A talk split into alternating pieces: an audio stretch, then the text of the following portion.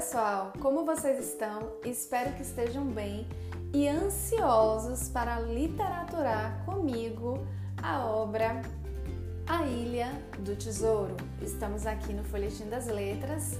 Eu me chamo Gisele Nogueira e convido vocês a literaturar bastante.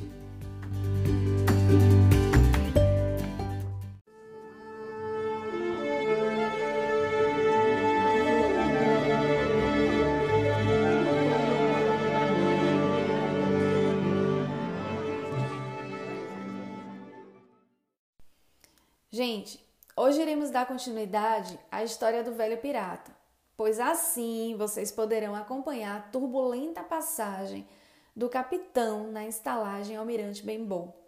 Bem, ele não era somente uma figura decrépita, né, que aterrorizava as pessoas. Suas histórias também eram terríveis, pois eram histórias horríveis sobre enforcamentos, caminhadas na prancha e tempestade no mar, sobre as ilhas Tortugas e sobre feitos de bravura em lugares da Espanha. Pelo que ele mesmo contava, devia ter passado a vida entre alguns dos mais perversos homens que Deus jamais permitiu sobre o mar. E o linguajar, gente, com que ele contava essas histórias chocava aquela gente simples do campo, quase tanto quanto os crimes que ele descrevia. Gente, sobre essa crueldade dos piratas, Sérgio Pereira Couto diz o seguinte: abre aspas. A vida de quem se dedicava ao mar naquela época era muito dura, pois o poder de um capitão que comandasse um navio mercante ou uma embarcação militar era quase absoluto. A população poderia sofrer terríveis castigos do capitão, inclusive chibatadas, pela menor ofensa. Fecha aspas. Bem, além das histórias, volta e meia o capitão, entre um gole e outro de rum, cantava uma canção que assustava quem estava perto. Eu não me arrisco a cantar, mas eu vou ler para vocês. Quinze homens no peito do defunto, ru, ru, ru, e uma garrafa de rum. Em notas, o tradutor revela que a canção foi criada pelo próprio autor, por Stevenson, inspirada, logicamente, em uma lenda local que alega que o pirata Barba Negra teria deixado 15 amotinados para trás na ilha. Quando vista do mar, a ilha se assemelha ao peito e ao rosto de um homem deitado, como se fosse realmente uma pessoa falecida, uma pessoa morta, um defunto.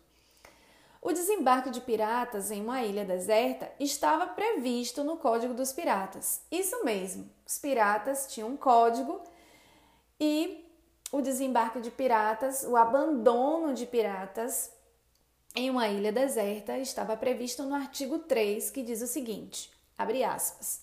Se qualquer homem roubar qualquer coisa da empresa do valor de uma peça de oito, ele será desembarcado ou executado. Fecha aspas. Bem, caros ouvintes, garanto a vocês que o trecho da canção cantada não foi tão aterrorizante quanto o momento em que Jim receber a visita do pirata Cão Negro. Jim, o garoto da estalagem, logo se certificara se ele tinha as duas pernas, e o fato de ter as duas pernas o deixou um pouco mais despreocupado. Mas ele era uma criatura pálida e cebosa, sem dedos na mão esquerda.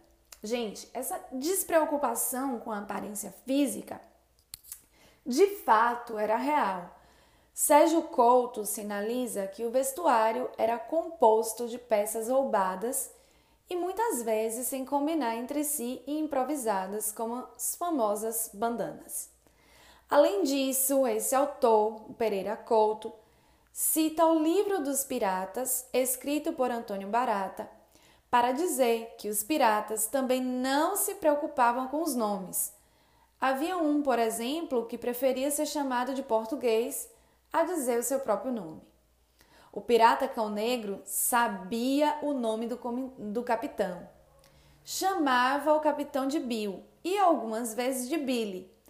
Isso, minha gente, demonstrava uma certa intimidade. Mas, ao contrário do que se pensara, os dois, cão negro e o capitão, se enfrentaram ali mesmo e antes de sair correndo, posto para fora da estalagem pelo capitão, Cão Negro jogara uma praga no capitão. Isso tem que acabar, senão a forca virá e virá para todos. Tenho dito. Dizendo isso, os ânimos se exaltaram. O capitão ficou enfurecido, pediu rum, mas nem chegou a beber. Caíra estatalado no chão. Mas não se preocupem, viu, gente? O velho bucaneiro teve um ataque cardíaco, mas o Dr. Linsky estava profeticamente ali, naquele mesmo dia, tão perto, na própria estalagem, cuidando do pai de Jim e conseguira salvar o capitão. Mas vocês com certeza devem estar se perguntando: o que será que o capitão fez para merecer a forca? Isso é o que nós vamos saber. Bem, a visitinha do pirata Cão Negro não foi a primeira que o velho lobo do mar recebera. No dia que sucedeu ao funeral do pai de Jim, apareceu um homem que Jim viu ser claramente cego, aspas, pois tateava à frente com uma bengala e usava uma venda verde sobre os olhos e o nariz. Estava curvado, por idade ou fraqueza, e vestia uma enorme e esfarrapada casaca vermelha de marinheiro com um capuz que o fazia parecer realmente deformado. Fecha aspas.